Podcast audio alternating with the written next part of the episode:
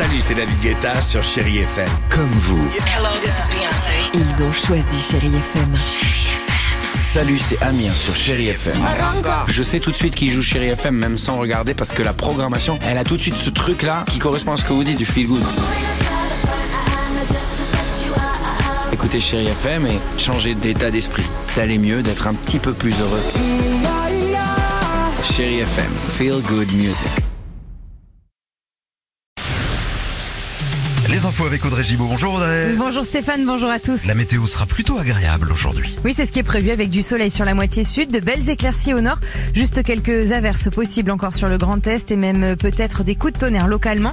Les températures dans la journée, 14 degrés à Charleville-Mézières, il fera 17 à Paris, 17 degrés aussi à Tours, 19 à Gap jusqu'à 22 prévus à Albi.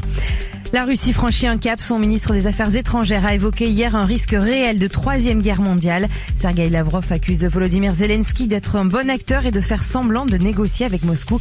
Une menace brandie alors que les pays occidentaux se retrouvent aujourd'hui en Allemagne. Ils vont de nouveau s'entendre sur de probables nouvelles livraisons d'armes à l'Ukraine.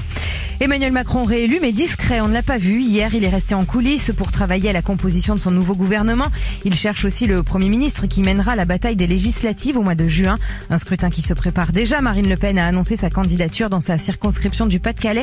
À gauche, ça négocie entre la France Insoumise et le Parti Socialiste. Des discussions sont prévues demain. Dans l'actualité aussi, un policier placé en garde à vue hier à Paris. Il est entendu dans le cadre d'une enquête pour violence involontaire et a entraîné la mort sans intention de la donner. Le fonctionnaire a tiré sur un véhicule dimanche soir en plein cœur de la capitale sur le pont Neuf. Deux personnes sont décédées. La voiture roulait apparemment à contresens et le conducteur aurait refusé de se soumettre à un contrôle.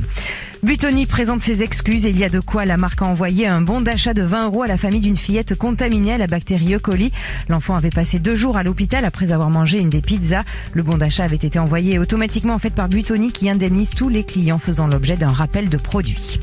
Le foot avec ce soir le début des demi-finales aller de la Ligue des Champions. C'est Manchester City qui reçoit en premier match face au Real de Madrid de Karim Benzema. C'est à partir de 21h ce soir. Voilà pour vos infos. Il est 7h03. L'actu revient tout à l'heure à 7h30 et tout de suite le retour du réveil chéri du best-of avec Stéphane Casa. Je crois que vous avez tout dit Audrey. Bravo, à tout à l'heure.